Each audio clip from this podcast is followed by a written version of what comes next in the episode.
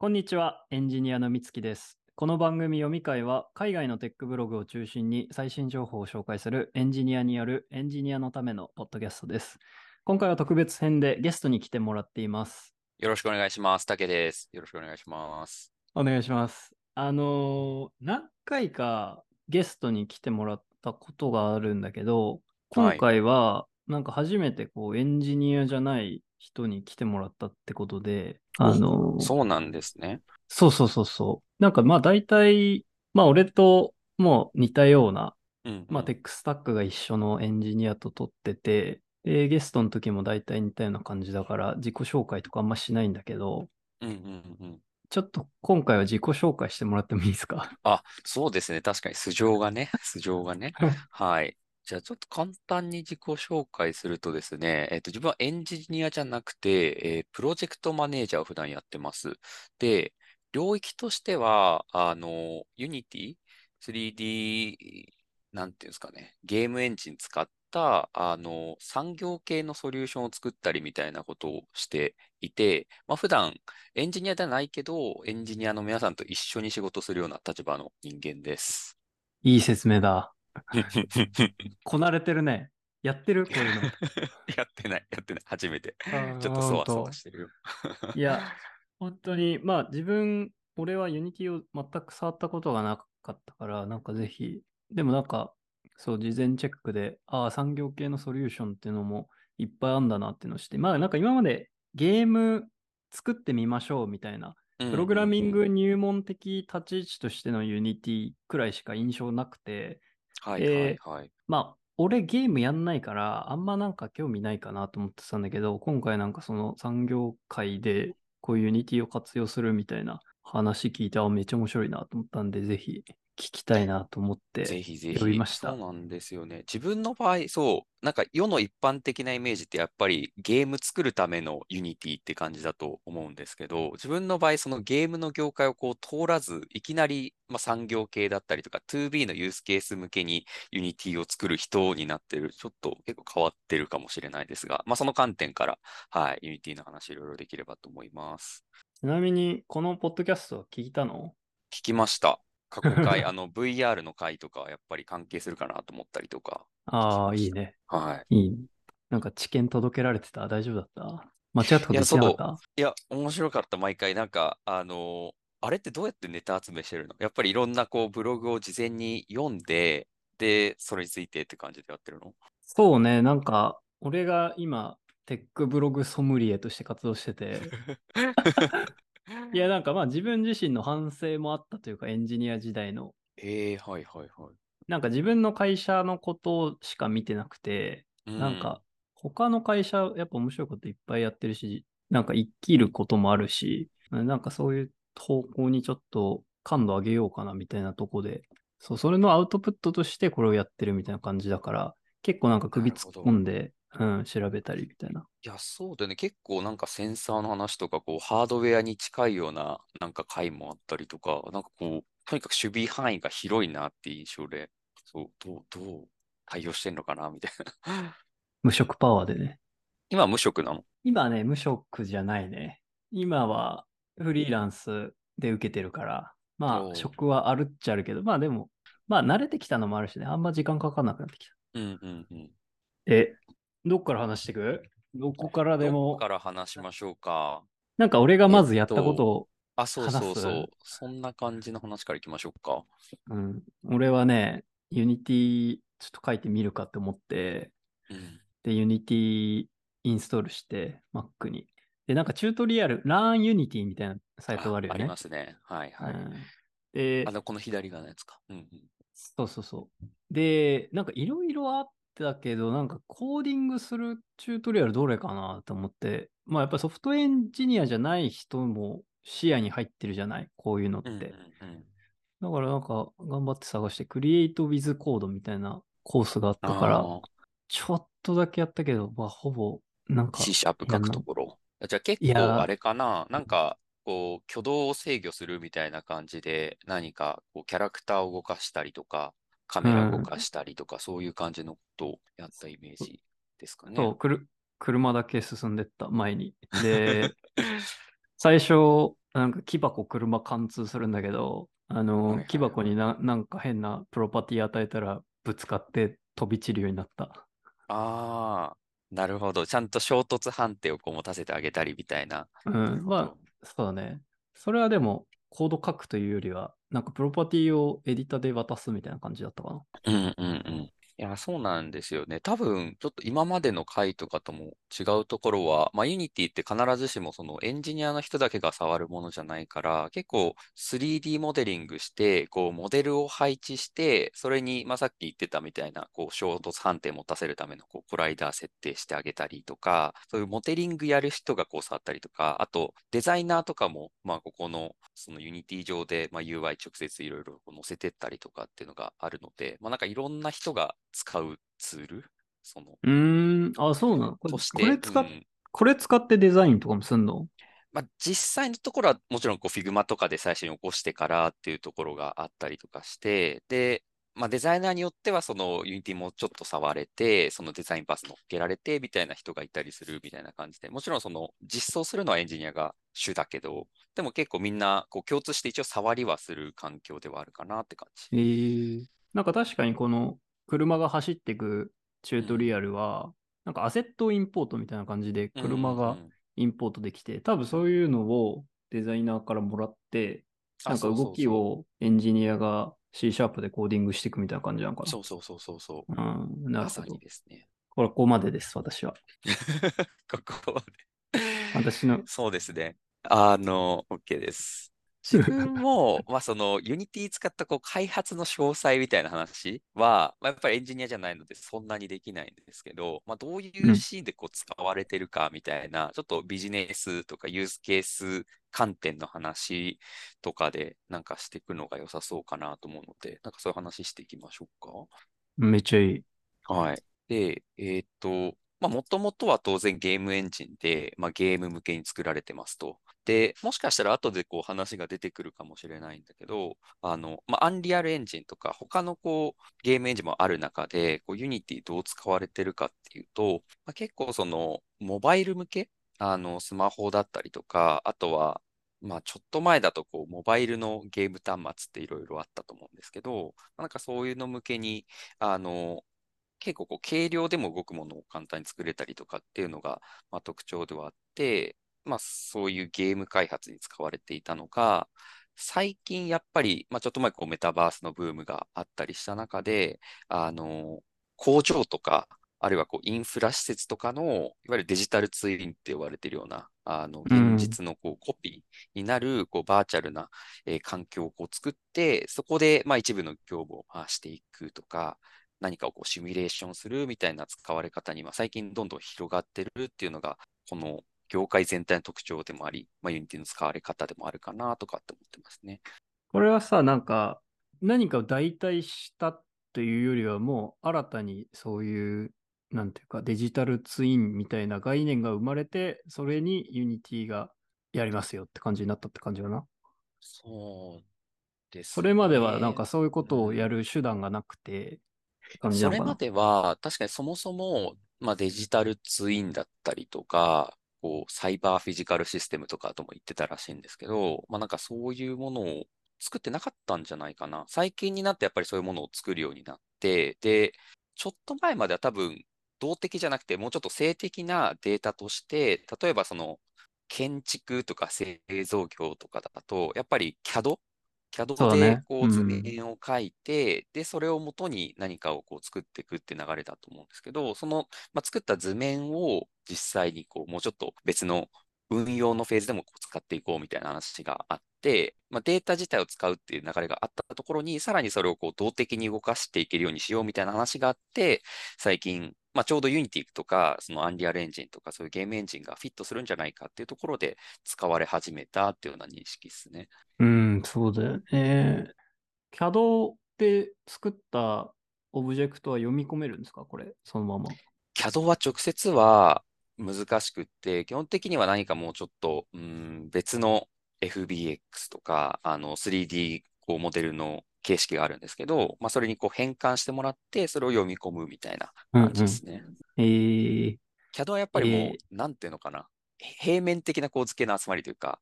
だから、そう、3D のこうメッシュデータではないから、そこのデータ変化はちょっと必要になっちゃうーん。なんか、動的な例、多分、こうで、動的になってく例、ちょっと目通した感じで面白かったのは、あれかな、う。うんうん。空港の、なんてはいいうか、はいはい。図面上で、今どれくらい人流があるかとか、どこにうんうん。どの飛行機がいるかとか、カメラの映像もここから見れてみたいな話だよね、きっと、動的っていうのは。そうそうそう。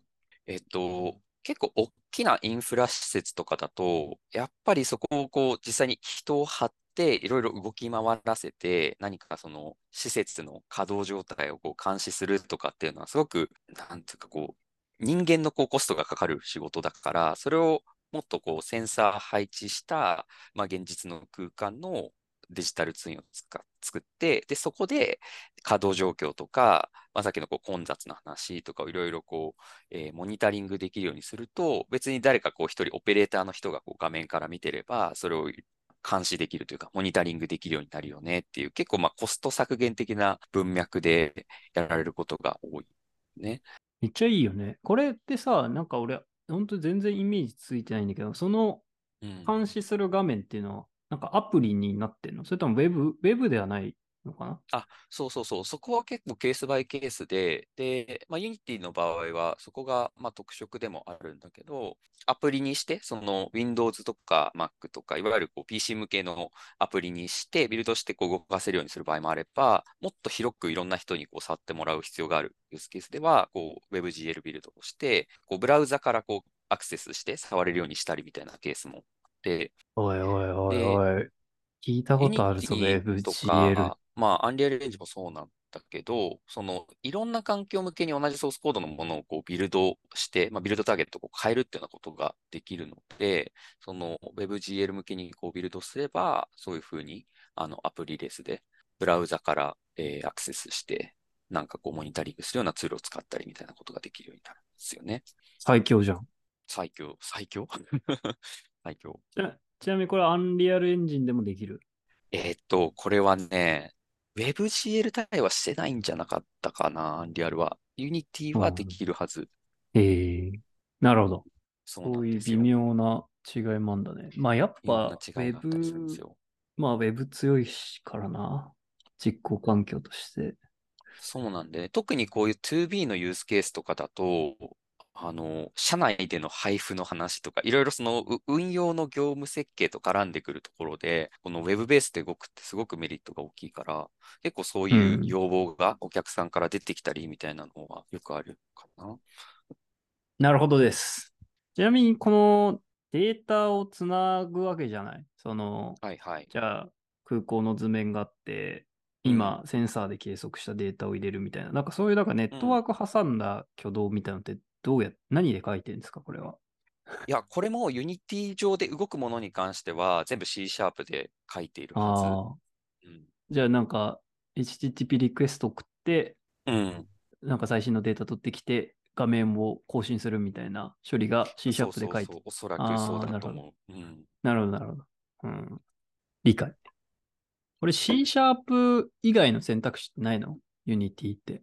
えっとね、言語としてはなくって、で、代わりにもうちょっとそのノンエンジニアというか、向けに、こう、なんていうのかな、こう線つないでいくような、こう、ビジュアルスクリプティングツールみたいなのがあって、それで、まあ、もう少し簡単に、例えばまあ結構ゲームとか作るときに使われることが多いのかもしれないけど、まあ何かこうキャラクターの挙動とかを制御するようにしたりとかっていうような仕組みはあったりする。なんか高度な制御というより、デフォルトのなんかこういうまっすぐ進めとかみたいなんだったら書かなくていいよみたいな感じなのかな。そうそうそうそううんうん。なるほど。完全に理解したわ。感じ。そうなんですよ。なんか、このビジネスの話もうちょっとする？あ、そうだね。で、まあ、す産業系とかの話で言うと、まあ、施設の話も当然そうだし、あとは、まあ、これも施設のくくりに入るかもしれないけど、まあ、建設現場とかで、こう、施工の管理とか、あとプランニングとかをこう支援したりみたいな使い方もあって、やっぱりそう、めっちゃ見た業界によよって何のデータを元にして、で、それをどう動的に動かすかっていうのが変わってくるんだけど、いわゆる製造業とかだと、まあ、CAD が使われて、で、えっ、と、建築とか建設だと、BIM って呼ばれる ?BIM って書いて。いやいや、そうっすよ。ビルド、あ、ちょっと待って、 Building Information Model でしょ？いメーションモ deling。そや、ちょうど見たのよ、俺、それ、実は。う。お、金曜日。それはなんか仕事とかで？いや、なんか、いや、仕事ではないな。個人的にスマートビルディングの展示会に行ってきたの、金曜日に。おー、はいはいはい。うんで、結構あったよね。それこれかな、俺が見たのビ。ルのスマート化とかは、かなり BIM が使われていて、そう。うん。そう。で、まあ、もともとここら辺の CAD とか BIM とかって話は、やっぱりこういう図面を作るような、こう、オートデスクとか、そういう、うん、なんだろうな。あとは、脱走とかね。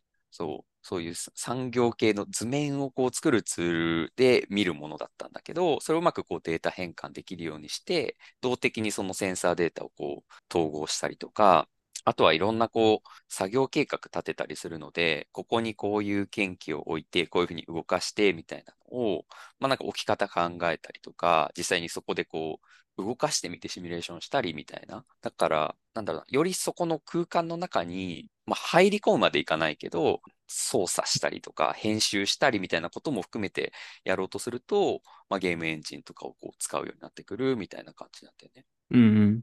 なってた気がすんな。なんかう、んセンサーとかではなかったけど、なんか、資材を選んで、あ、この資材ここに行けんだよねとかがなんかパッパそうそうって切りそう。画面が切り替えられるみたいなのがやってたかもしれないな。そう。で、ビムって、あの、単純にその形状の話だけじゃなくて、どこに、例えばどういうこう、えーパイプが通ってるかみたいな、H バックの話があったりとか、こううん。メタ情報みたいなものもこう入れられるようになったりとかっていうのがあるから、こう CAD よりすごく情報量が多いものですと。で、その、その情報を使って、さらにその、じゃ動的に、じゃあここのパイプに水が通ってる時にとか、あるいはさらにそ、そこの、なんていうのかな、予知保全図の？ちょっと言葉が間違ったらあれなんだけど、あの、結局、ビルの運用時に、まあ、こういうところが故障して、みたいなところをこうシミュレーションしたくなったりとかしたら、やっぱり CAD だったりないから、まあ、BIM 使って、みたいな話になるはずで、なるほど。そう、っていうのがあるのと、あとやっぱり最近は XR だよね。XR は本当別にこの領域とはまた別の共通するレイヤーの話になってくると思うんだけど、まあそのいろいろ可視化したりしたものをどう見れるようにするかみたいな話を、まあ、制御する部分も結構ゲームエンジン使うと、あの、まあ、開発しやすいっていう特徴があの大きいのかなとかって思ってるね。うん。そうね。なんか結局、空間とセットで見たいみたいなのはあるよね。そうそうなんかそういうのが強いなというのは思った。なんか、で、そう、もともと、そう、うんゲームエンジンとかって結構、シューティングゲームとか思い浮かべてもらうと、あの、キャラクターを動かして、そこについてるカメラをこう動かしてっていうのは操作をするじゃない？うん。で、それでどんどんそのゲームの中でこう風景が変わってって。で、それと XR って全く一緒で、要はそのカメラの操作だから、VR の場合は、まあ本当にゲームと同じだし、AR の場合も結局、なんだろうな、現実世界の上で、ある種ゲーム空間と同じ空間をこうバーッと作り出して、その中で、まあ、ユーザーの頭イコールカメラがどう動くかみたいなのを制御するようなこう開発の仕方になるから、まあ、そこのやっぱりなんていうのかな SDK とかは Unity、Unreal Engine 向けにすごく、うん、充実してたりする。うーん。なるほど。なんか共通点がとにかくゲームと多いってことでね。そうそうそまあそうだね。なんかまさに MR だったら Apple Vision Pro の発表で、なんか Unity との連携がう。うんうんうん。バーンって出されてたけど、まあそういうところとも本当に相性がいいんだよね。まさにまさに。うん。ちなみに Apple Vision Pro 買うんだっけ？買いたい。買いたいけど、うん。やっぱり高いじゃないですか。50万だったっけ？あれ。そう。そうか55万とかそれぐらいだと思う。うんうんうん。高いね。高い。けど、やっぱりハードウェアの出来とかを考えると、めちゃめちゃ欲しい。今までこう、VAR デバイスも持ってるのかな？うん、あの、 Oculus Quest 2とか、あと、AR のグラスで、あの、 Nreal ってやつがあるんだけど、サングラスみたいな形した、こう、へえ AR の端末はあって、それとかは持ってるんだけど、ちょっと出来がね、圧倒的だからね。あ、そう、N リアルって書いて E はいらないかな。へそう。え。あの、こういう AR とか MR って、まあ、いくつかこう技術的な方式方式がこうあるんだけど、この NDR は、あの、いわゆる光学式のシースルーってやつで、本当に、まあ、ほぼほぼ透明なディスプレイに、さらにこうサングラスみたいなやつがあついてて、あの、現実の世界の方は、そのままこう、あの、なんて言ったらいいのかな。いやいや、そのまま見てるってことだよね。ああ、なるほどね。に乗っけるんだけど、カメラを挟んでないってことだよね。カメラを挟んでない。そう。Apple ん Vision Pro は、あの、そう、ビデオ C するってやつで、カメラ経由で全部撮るやつ。なるほど。で、こういう AR のグラスとかって、すごいこう、日常使いみたいなのが、まあ、ユースケースとして、やっぱ有力なんじゃないかっていう仮説のもと、こういう光学シースルーの、結構軽量で書きやすいやつが最初いっぱい出てたんだけど、やっぱりその表現とか、その見せられるものの限度みたいなのを考えると、ビデオシースルーの方がいいんじゃねみたいなのがここ数年あって、で、うん。Apple Vision Pro の前にもいくつかそういうビデオシースルーの端末って出てたんだけど、まあ、完成度の面でやっぱりちょっと Apple Vision Pro 圧倒的みたいな話が、自分触ってないけど、触った人からは聞くよね。なるほどね。楽しみね。そしたら。普段使いしてんすか？あなた。普これかけて歩いてんの？なかなかできてないね。いや、これは、そう、あのーハードウェア的な制約の話も当然あるかなと思ってて、まあ、普段からそんな日常生活で、例えば外歩いてる時とかって、すでに情報量がこう、肩な中で、さらにそこに載せてみたいもの、何なんだろうみたいな話と、うん。まあそのデバイス上見せられるものって何なんだろうみたいなところの安堵を取ると、今こう楽しく普段から使えるものってなかなか少ないよねっていう感覚はうあって、ん。そう。まあ、ってなると、どっちかっていうとこう部屋の中とかで使うようなイメージになると思うんだけど、まあ、そういうユースケースは確かに使ってる人は使ってる。あの、この NDR とかも、どっちかっていうと、サブモニターみたいな使い方する人結構多いらしくて、とりあえずこう、ええ Mac とかにこうつないで、モニター拡張するときにこう3画面分ぐらいバババって開いて使うとか、まあ、スマホとかスイッチとかにつないで、まあ、目の前で結構大きい60何型のテレビとかよりも大きいような画面相当で何かを見て、まあ、コンテンツ楽しむとかゲームするみたいなのが、まあ、直近は現実的なこうユースケースかなっていう話になってるんでね。ええいや、めっちゃいいじゃん。あ、そうなんだ。なんかそれまさに Apple Vision Pro のデモはそうだったよね。あ、そうそうそう、まさにまさに。うーん。そう、そこから始まりつつ、ちょっとずつ広げていく感じに、まあ、XR なりそうかなって。XR というか、特に AR と MR かな。うん。なるほどね。完全に分かったわ。完全に分かった。うんあ そうね。どれくらい、なんかビジネスの話に戻ると、うん。今、どういうフェーズなの？急成長みたいなフェーズなの？この Unity のビジネスシーンの活用は。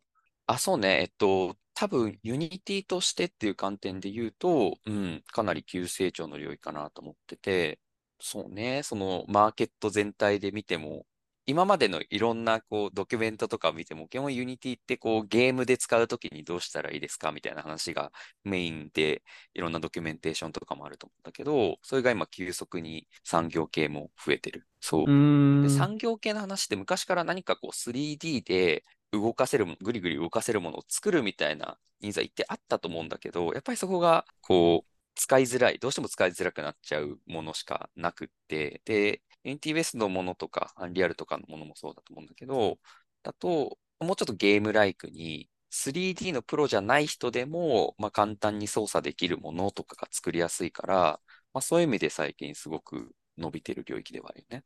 エンジニアは結構あれかな？ゲーム業界から入ってくるエンジニアとか多いのかな？あ、多い多い。やっぱりうん、 Unity の開発できる人ってなると、エンジニアは大体ゲーム業界の人が多いね。うーん。なるほど。そうそう。で、やっぱりこういう領域ってそのエンジニアだけだと完結しなくて、さっき言ったようなこう、3D モデリングできる人とか、うん。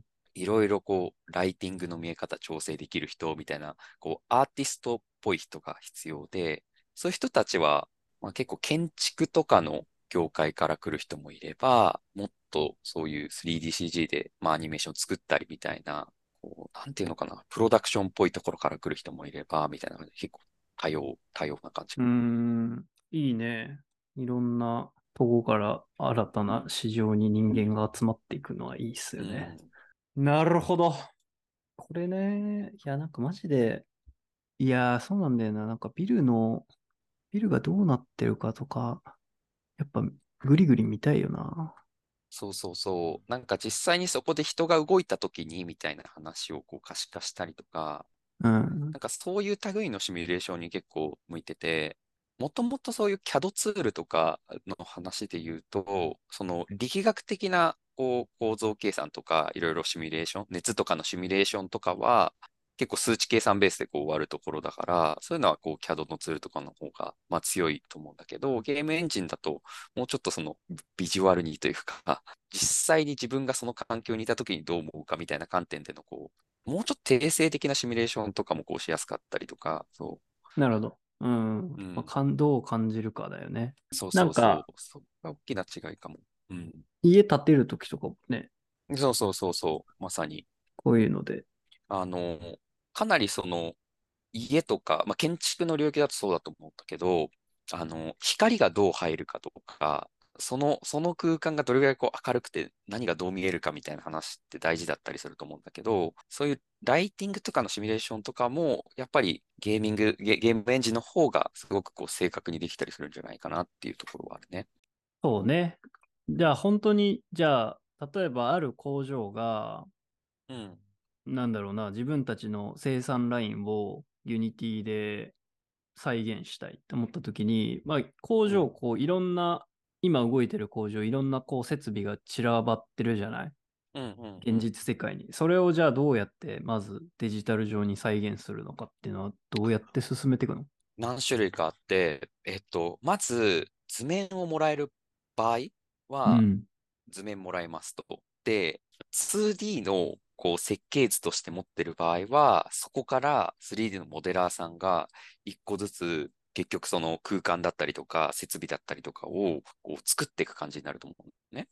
で、あるいは CAD のモデルとか BIM のモデルとかがある場合は、それを共有してもらって、データを変換して、えーゲームエンジン上でこう動かせるようなものを作っていく。で、そういう図面とかがないときは、最近だと結構その、フォトグラメトリスキャンってやつがあって、あの、専用のカメラとか、なんなら最近、あの、iPhone とかでもできるんだけど、で、バーって写真撮りまくると、写真同士をこううまく組み合わせて、形状とその外観、テクスチャとかって言うんだけど、をうまく貼り合わせてくれるから、そのフォトグラスキャンでできたモデルをもとに、まあ、そのまま使うことはまあ、ちょっと付加的にあんまないんだけど、使ったりとか、あるいはその形状とかを参考にしつつ、そこにこう習って 3D モデルをこうビビビビって作ってったりみたいなことをして、とにかくまず、その箱としての 3D モデルを用意するのね。うん、で、え、ちょっと待って、このさ、うん。あの、フォトグラメトリみたいなって、レーダーとは違う？レーダーと一緒？あ、同じ同じ。あのーうんちょっとやり方が何種類かあるんだけど、その、要は、形状をさ、こう画像、画像ベースのものから取ろうとしたときに、震度情報が必要になるじゃない？で、その震度情報の取り方の一つが、まあ、ライダー。あの、あ、ラライイダーか。はいはいはい。これは、超音波か？ちょっと待って。違う。レーザー。なん、ちょっとカットして、ここ。まあいいや。うん、使うよ。誤情報をいっぱい入れていかないと、やっぱりう。ん。えーっと、はい。レーザーです。はい。なるほど。うんうんうん。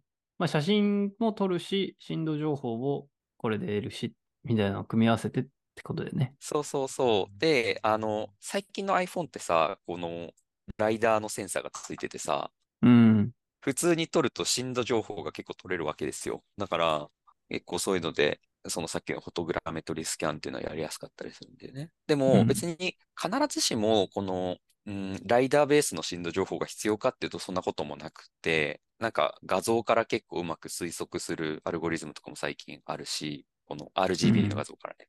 なるほどいろんな見方があります。なるほど。じゃあ箱ができて。そう。で、箱ができて、で、そっからは、まあ、ちょっと何をやるかにもよるんだけど、例えばこう工場のラインとかで、ベルトコンベアが動いてみたいな、こう動的な何かをする必要があるものがあれば、その部分は、えー、C シャープ使ってロジック実装して、まあ、動かす実装しますと。うん。で、あとはそのセンサーの情報とかが必要であれば、えっ、ー、と、取ってきたセンサーデータを、まあ、グラフにするなのか、いろんなこう可視化の仕方あると思うんだけど、そこも、そう、実装していくんだけど、まあ結構そのゲームエンジンだと、センサーがどう動いてるかとか、センサーがこう、カバーしてる範囲はどこかみたいなアニメーションを乗っけたりすると思うね。で、アニメーションは結構こう作りやすい専用のこうツールがあって、そう、例えば監視カメラのここら辺をこうビーって監視してますみたいな何かこうビジュアライゼーションが必要であれば、 Unity だと、まあ、結構 Particle System ってやつとか VFX グラフってやつがあって、要はビジュアルエフェクトを簡単に作れるあのノードベースのそれもツールがあって、うんうん、そういうのを使って、まあ、あの線、ノードベースっていうのは、そうね、ノーコードでできるね。うん、ノーコードのツールで、結構エンジニアじゃない人そのアーティストっぽい人が作ってったりすることが多いかな。なるほど。ただ結構ね、悩みポイントとしては、まあ、特にこう、うん、デジタルツイン系の話で言うとさ、こう、お客さんとしては、すごくこう、ゲームとかもまあやってる人もいたりするじゃない？で、最近でオープンワールドのこうゲームとかがこう多い中で、まあ、ああれ相当のものができるんでしょ？みたいな。こうああ。確かに。あの、サイバーハードル上がっちゃってるでしょ？とか、そう、グランドセフトみたいなできるんでしょ？みたいな。そうそうそうそうそうそう。っていうイメージを持たれがちで、まあ、技術的には可能なんだけど、どうしてもこう、予算の規模が 3桁ぐらい違うんじゃないかなみたいなところがあって、うそう。そこはこの業界の、まあ、こう解いていかなきゃいけない課題ではあるよね。そう。地下っていうと、マインクラフトみたいな感じ？なんか表現があれかわかんないけど。えっと、そこ、まあ、そうね。そんなこともないのか。あんまりそのフォトリアルじゃない方が工数少ないんじゃないかみたいなイメージもあると思うんだけど、うーん、どうなんだろうね。まあ、フォトリアルにすればするほど詰めるところがこう増えてくるから、当然大変ではあるんだけど、やっぱりちゃんと破綻なく動作させるものをこう作り込んでいくっていうのは、どんな表現にしても大変ではあるよね。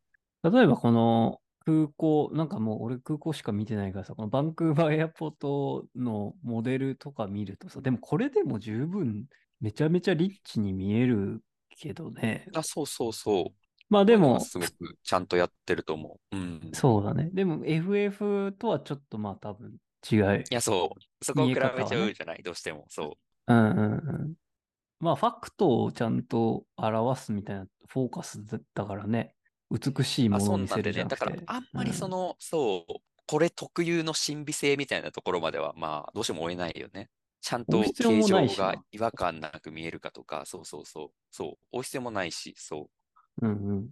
でも期待してる人が そう、だからやっぱり産業系のデジタルツインは、そういう意味で、まあ、成立しやすい領域で、変な神秘性とかさ、なんか、この空間自体の居心地の良さみたいな話は求められないじゃない？うん。で、メタバースはちょっとまた違って、メタバースはやっぱりその空間としての魅力とかがないと人来なかったりみたいなのがあるから、結構なんか似て非なるものというか、そう。ソードアート、ね。オンラインで言ってたもんな。あいつが。ソードアートオンラインの中でも言ってた？ソード、あいつ、ね、ちゃんと。名前全然知らないんだけど。うん、いや、一期くらいしか見てないんだけど、本当高校生の時に。うん、今日はこの世界の天候設定が最高の日なんだよね。みたいな。だから俺は。あ、でもそういうことだと思う。そういうことだと思う。うん。まあ、世界そのものを楽しむってことだよね、メタバースは。そうそうそう。うん。なるほど。いや、これは楽しみだなと思いました。産業の本当に話を。株買うか。うん、そう。あ、株、株、いろいろ買っとくといいと思う。でも結局 NVIDIA を買ったら一番いいんじゃないかとしか。すべての根っこにあるから行き着く。え、これグラフィックでってこと、うん、そうそう。結局こういうのも全部すごく GPU 依存な実装になってるので、うん。うんうんうん。機械学習じゃないけどってことだよね。そうそうそう。確かにな。なるほど。いや、すごい面白かったです。あざます、あざます。これはもう一本になりましたよ。なんか、てか、喋るのうまいね。な、なんで？あ、そう？うん。いや、好きなのかな？好きだから、いっぱい。まあ、でも仕いやすごい事からプレゼンとかよくするけどね。ああ、そういうことか。そういうのがあるのかもしれない。うんうんうん。いや、すごい勉強になりましたあ。ざます。どうバスケ見いう、た？バスケ見たよ。あ見た、見た。昨日、あざ昨ます日だけね。うん、カーボベルデだけ見た昨日昨日見とけばいいんですよ。うん。いや、でも、カーボベルうそう。余裕かなと思ったけど、めっちゃハラハラし。ああいう展開があるのよ、そう。で、いや、で本当に、いや、なんだかんだ、まあ、格下だからみたいなのも、なんか見たらあったかもしれないけど、負けててもマジでおかしくなくて、ちょうど前日にね、カナダとブラジルの試合があって、カナダってめちゃめちゃ強いの。なんか、トップ3ぐらいの強さで、なんだけど、まさに同じ展開で、前半とかすげえリードしてたのが、最後に猛追されて、で、結局逆転されちゃって、みたいな。いやー、なんか結構難しいよね。その、なんかバスケ特有、うん。やっぱそのこ攻守権が必ず変わるからさ、そうそうそうそう。リードしてても自分たちが入れられなくて、相手が入れていればどんどん詰まっていくっていうのは、なんかサッカーとかだとさ、まあ、結局ボール保持しちゃうから強いチームが、うんなんかそういいう大逆転みたいなのは、まあまあ行わなくはないんだけど、もっとうん。ゲームコントロールはしやすかったりするのかなとか思ったけど、本当に。いや、まさにそう、ポゼッションが必ずそう、オフェンスチャンスで結構高確率でオフェンス成功するから、そう、バスケうの場合は。ん。そこが大変なんですよ。だから最後まで、あの、残り1分何秒だと、まあ何ポゼッション相当だから、何点差まではまあ現実的にいけるよね、みたいな計算も結構あって、そうそうそうう。ん。そうなんですよ。9分半くらい点入んなかったもんね。4個。あれはちょっとやばすぎた。普通なかなかない。いや、いやすでもね、ごかった流れね。ってあって、なんか、すごい、やっぱりメンタル的な、ちょっとした、なんか不安とか、なんか不調さが、なんかシュートタッチにすごいつながって全く入んなかったりするんだよね。うん。俺はね、千葉ジェッツを見てきた男だからね。あ、そうなあのの ?B リーグ見てたの？うん。B リーグ結構昔から見てて、何回か、本うん、そうそう、千葉ジェッツも見に行ってたんだけど、いや、原修太が代表で普通に出てるっていうのはなんか感動するかな。感動した。富樫と原修あ太が。かったね。そう、二人。うんそう、自分 B リーグあんまちゃんと見てなかったから、今回見て、あう、ん、うん確かにな、。みたいな。そう。富樫もね、いいとこでスリー決めてたし、最初のいや、。そうなんですよ。そうなんですよ。流れが大事なんでね。河村君すごいね。あの、あの若さで、ちょっと異常なほど、そう、やっぱ IQ が大事なんだけど、バスケ IQ が高い、そう。うん。NBA はあるんですか、彼は。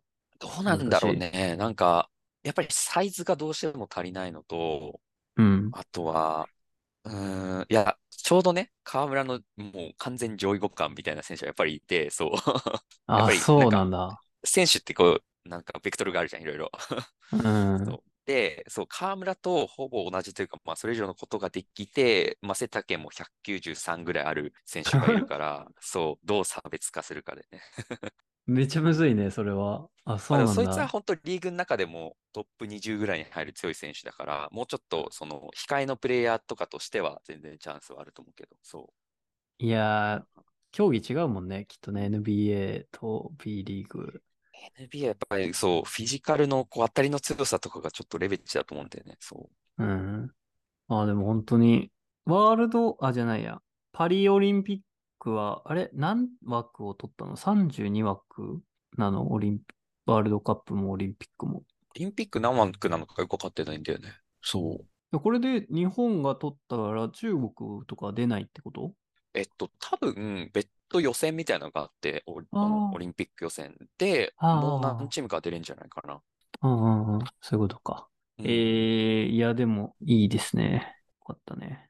いやー、超良かったよ。そう。ホーキンソン。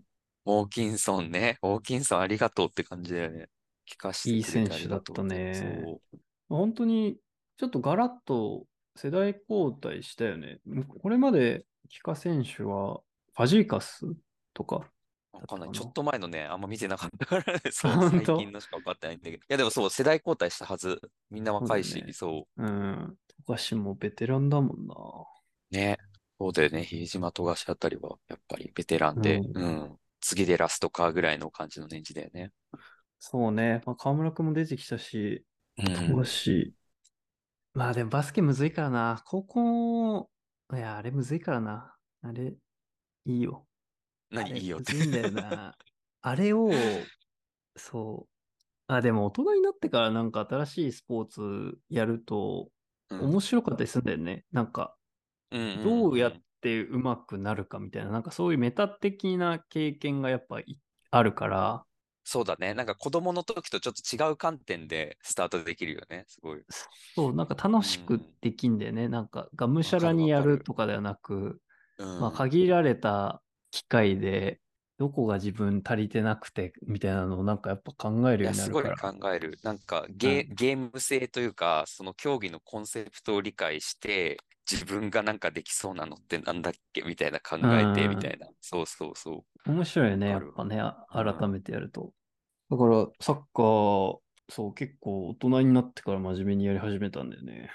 まあ、真面目にって言っても、月2、3とかだけど。う。いや、でもサッカーもすごいさ、こう、戦術がさ、最近どんどん変わってるんでしょ。ななんか自分も、あの、床屋の切ってくれる人に聞いただけの話だから詳しいからわかんないんだけど、なんか、に、偽なんとかみたいな謎のポジションがいっぱいできてるって話を聞いて、どういうことあー、偽サイドバックとかは確かに新しい概念かもね。うん。今までサイドバック、ディフェンスの、あの、端っこにいる人たちがサイドバックなんだけど、うん。まあ彼らの役割ってこう、上下にめっちゃ動く。そうんうんの、うん。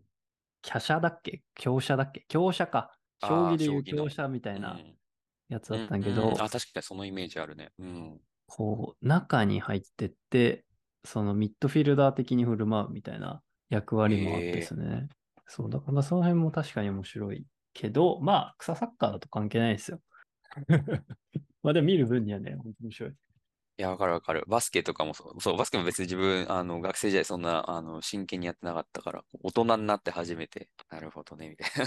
戦術とかそうなのね、みたいな。そうそうそあんの？なんかあんまり、どう、どうなの？バスう。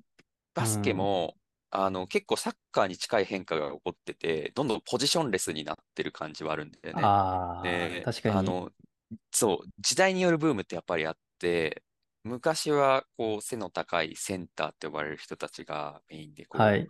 ゴール下でやってて、で、その後、もうちょっとその、ガード？あの、ガードだからさ、ね。そうそうそう。もともとはこう、バックコート側でさ、こうゴールから遠いからそんなにオフェンス入ってなかった人たちがさ、こう、スリーとか打つようになって、どんどんこう、とにかく背ちっちゃくても遠くからスリーを入れまくった方が確率論的には期待値が高いんじゃないかみたいな話になってて、で、その後、今度は大きい奴らが、いや、俺らがスリー打てばいいんじゃねみたいな話になって、でかいのに外から打打てる奴らとかがどんどん増えてきて、で、かつその人たちがこうパスも回せるようになって、じゃあガードって何だったんだっけ？みたいな、背高い人がガードやってるみたいな感じが最近。そう。まさに、ホーキンソンはスリーとかも打ってたね、昨日ね。あ、まさにまさに、そう、そういうタイプの今っぽい選手だよね。うん。いやそうするとなんかセットプレーとかねも変わってくるんだよね。そう。誰起点で始めるかみたいな。なるほど。ど、なるほど。やばいな。バスケとサッカーの話ばっかしちゃったけどいいか。これは、スポーツ、いや、俺、今無理やりこの仕事に結びつけようとしたんだけど、うん。ポジション列になっていきますか？え、仕事の話？なってかないね 仕事はポジションレスになってかないよね。まあね、日本ですら、こう、ジョブディスクリプションをちゃんと書いてっていう世界観だからね、逆に、日本企業の総合職の方が、ポジションレスだったんじゃない？ああ、かつてポジション列だった。そうそうそううん。けど、ポジション化が進んでると。つなるほど。まあね。うん。やんなきゃいけないからな。なんか結局、やっぱ動的なスポーツだからさ、全員が全部のことできた方が絶対強くて、守りにくいし、攻めやすいから、うんまあ仕事はね、なんかそんなことないもんね。そうそうそう。まあ、だし、なんかその、ポジションレスとはいえ、スポーツの方も別にポジション自体がなくなってるというよりかは、新しい役割が結局あるから、ポジションはあるんだよね。そう。うんうん。って考えると、まあ、仕事と同じで、まあ、逆に仕事も、そうそうそう、日本企業もポジションをうん決めていきましょうっていうね。そう。ままとまってる？これ。まとまったかな？まとめた？メタバース、でも、そうね、10年後とか、みんな Apple うん Vision Pro かけるのあり得るなって思ったよね。やっぱ、あれうん、全然あり得ると思う。なんか、あ多分だいぶ軽く安くなっとるだろうし、まあ、であればって感じはあると思うんだよね。うん。集中できるだろうな。電車とか。え、VR のヘッドセット使っ、長時間使ったことある？ない。あのね、重いんでしょ楽しい。あの、 Oculus Quest とか使いながら、あの、VR 飲みとかやると、ちょっとなんかね、楽しい、楽しい。1時間ぐらいが限度だな、みたいな。ああ、そういうこと？楽しくないじゃん、それ。え、でも楽しいっていうのは、やってる間楽しいんだけど。うんああ、頭が疲れてきちゃう。頭が疲れてくる。うん。あと、なんか、外した瞬間の喪失感がすごい。なんか、今までの楽しい場は、なんか、うん。目だったんじゃないかみたいな。ああ、なんかもう本当に話してる間は同じこう卓を囲んでる感がすごいね。ぼうん、なうんん。だけど、ヘッドセット外した瞬間、一人ぼっち部屋で酒を飲んでる俺みたいな、なんかすごい虚しい畳光景がね、そう。四畳一間のゴミ屋敷で。ゴミ屋敷で、そう。いや、否定してくれよ。いや、え、ちょっと待って。いや、れ0時かと思った、別に。いいんじゃないじゃない。いや、そうね。そっいやか。そういうね、ディストピア感をね、どう減らして、で、そこら辺が結構 Apple Vision Pro うまいんじゃないかなと思ってて、ピュアなイマーシブモード、VR モードから、その AR とか現実モードへのトランジションがちょっと滑らかにフェードアウトする感じにできたりとかっていうのが結構 Vision Pro の細かい部分の仕様ではあって、そう、そういうのも素敵だなと思う。うん。いかけたまま、まあ、コミュニケーションできるようにっていうのは、や、そうそうか。なりね。あのお父さんやばかったけどね。子供が遊んでるのに。でね、あの写真撮影してる。うんうんやばい やばい。やべえお父さんね。あいつはいないよ。10年後もまだ。いるんかな、うん。カメラ、ってかあのね、あの、フロントスクリーン越しで目は見えたとてみたいなところね。お父さんのイメージやばいだろう。し次世代いや、からそこ。そこはね、すごく大きな課題で、あの、実際、あの、AR グラスの時も結構街の中で実証実験とかやってたんだけど、あのグラスかけながら街中歩いてると、こいつ盗撮してんじゃないかとか、やあべえやつなんじゃないかみたいな、周りから見られるから、その、やっぱりみんなが使ってて、共通理解として、ああ、今普通に AR モードの人なんだな、みたいな共通理解、なんかスマホ歩きしてんだなぐらいの感じにならないと、どうしても違和感はあるよね。いや、でも、でも現実できちゃうよね、盗撮。できるできる。そう。だからそれはなんかす歩きスマホしてる状態とはまたちょっと違うよね。ちょっと違うよね。そう。まあ、なんか Google グラスとかもそこら辺がね、ネックになったみたいな話もあるもんね。そう。うーん、確かにな。いや、そこはどうするんだろうね。なんか、デバイス間の相互でこう通信してとかで、いや、でも、いくらでもごまかせるもんな。いや、こいつ撮ってるモードですみたいなの見えるようにするのとか、なんかいろいろあるかもしれない。だから、Apple Vision Pro のあの目が表示されるところに、盗撮魔の目になるようにしてもらうしかないな。なるほどね。カメラ起動すると、撮ってるぞ、マークが出るみたいな。いや、そうそうそ似たーってした顔になってるしかないでう。。やだね。そうか。確かにそれはあるな。それつけて公共の。まあ自宅だとね、あんまり気にしなくていいけど。多分、そこら辺の問題もあって、自宅ユースケースからあの Apple Vision Pro はやっぱ始まってると思うんだよね。そう。うんうん。技術的には全然外でも使えるはず。あ、でもね、外でって結構難しい要素がいくつか他にもあって、あの、日照条件。そうだか、ね。外。部屋の明るさと外の明るさってやっぱりちょっと桁が違うから、なんだ特に太陽がね、直接当たる。やっぱり、あの、XR、MR とかのさ、この目の前にこういうオブジェクトを出すみたいな話ってすごく自己一認識が大事だから、外のに日射条件だと、それがこう、トラッキがずれたりとかして、全然違うところにこう、ピュッて出たりみたいなのが、多いから、そういうのを安定して動作させようとすると、まあ、そこも含めてやっぱり室内の一定のその光量の中でみたいなのもあるんだと思う。なるほど。詳しいな。いろいろやったからね。どう、どう捉えてんの？どうだったの？この MR 業界。どう課題を感じた？うーん、まあ、MR 業界自体に課題ってよりかは、単純にこう、ハイプサイクルがあるじゃない？うで、んうん。すごく熱狂した時期を過ぎて、ある種、こう、そこに落ちて、今、すごく着実な普及期に来てるなって思うから、まあ、今見えてるユースケースをこう、一個ずつ、なんかちゃんと実装してって、まあ、使いたい人が使えるものを作っていけばいいんじゃないかなってフェーズになったイメージがあるね。だから、まあ、自分もその波と一緒にこう、過ごしてた勢だからさ、最初はすごくうん何でもできるんじゃないかとかと思ったけど、で、やっぱりデバイスの制約考えると、こう見れる視野角とかって言うんだけど、角度の幅が狭いから、全然、なんか、イメージビジュアルであるような、なんていうのかな、こう空間の中に大きいクジラが浮かんでてみたいな感じにはならんよね、みたいな、現実に対する一定の落胆はありつつ、うん。さっき言ったみたいな、その、まあ、サブモニターとして使うとかもそうかもしれないし、もうちょっと空間的に何かを見せてあげるみたいなビジュアライゼーションとかの領域では、まあ、ちゃんと今からも使えるもんだなって思う実感はあるから、まあ、そういう領域で頑張っていけると嬉しいなって感じするよね。いいっすね。楽しみだね。いやー、使ってください。買う？買う？ビジョンプロ。俺は、あの、3割普及したら買うわ。3割普及？価格が落ちたら買います。ああ、いや、そうだよね。うん。まあでも、出てくると思うよ、本当うん。そうだよね。うん近い何かがどんどん。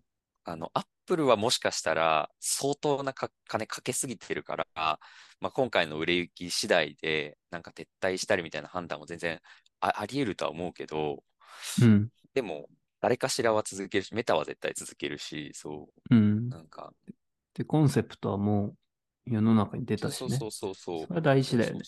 すごい大事。うん。そこにかかったいろんな、こうしたらいいんじゃないかっていう試行錯誤がうんなくなる、なくてもいいわけだからね、後発だと。いや、ほんとほんと、そう、ハードウェアの設計は、もうビジョンプロパクればいいしとかから始められるからね。あれ、相当なノウハウが詰まってるからね。そうん。こんなとこで、まあでもちょうどいいかな、これくらいうう。が。ん。いや、面白かったな。